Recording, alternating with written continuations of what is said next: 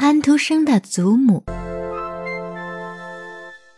祖母每天都来看他的开心果，也就是他的小孙子小安徒生，哪怕每次只是一小会儿。祖母是个朴素的、讨人喜欢的老太太，长着一双温柔的蓝眼睛，体态还很动人。生活对她来说成了一块严重的心病。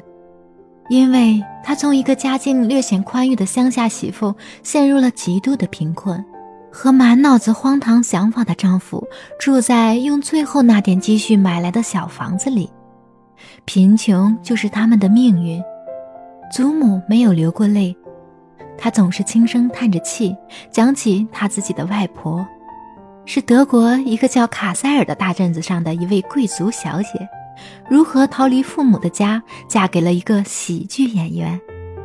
她作为那个小姐的后代，因此得到了惩罚。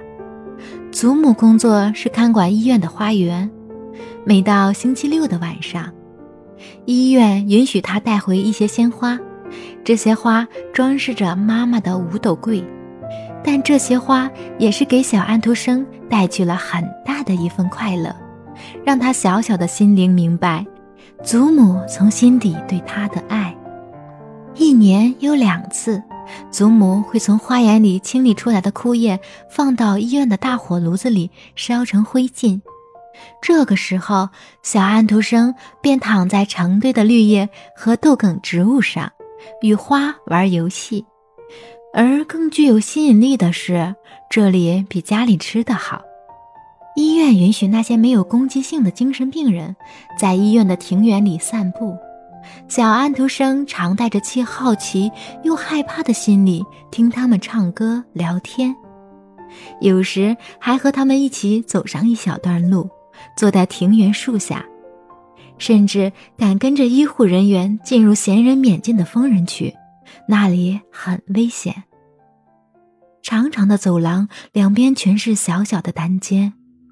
一天，小安徒生蹲着，透过一处门缝往里窥看，看见一个全身赤裸的女人，披散着头发，坐在一堆稻草上，唱着十分动听的歌。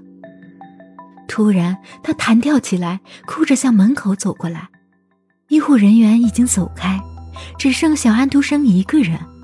他猛烈撞击着门，把送饭用的小窗格子都撞开了。疯女人从里面伸出一只胳膊，要抓住他。他觉得女人的指尖已经碰到了他的衣服了，他吓得惊恐的尖叫着，全身趴在地板上。即使长大以后，这一幕情景也没有从他的心灵上消失。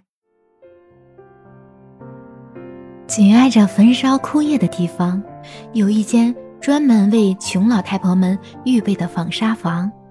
因为能说会道，很快小安徒生就成了那些老太婆们宠爱的孩子。他们说，这小孩子太聪明，活不长久。小安徒生却因为被夸聪明而自鸣得意。他还偶尔能听到医生讲有关人体内部结构的知识，什么心肺、肠子等等，足够他把这些当成向老太婆们发表即兴演说的资本。小安徒生还能毫不客气地在门上画了一大堆代表肠子的圈圈，说那是内脏，给他们讲心肾。为了犒赏小安徒生的喋喋不休，一些老太婆给他讲起了童话，一个像天方夜谭一样精彩丰富的世界在他眼前呈现了出来。这些老太婆讲的故事和她在精神病院里看到的那些病人的影像，都深深刻在她的记忆里，挥之不去，甚至迷信起来。夜幕降临时，便不敢出门了。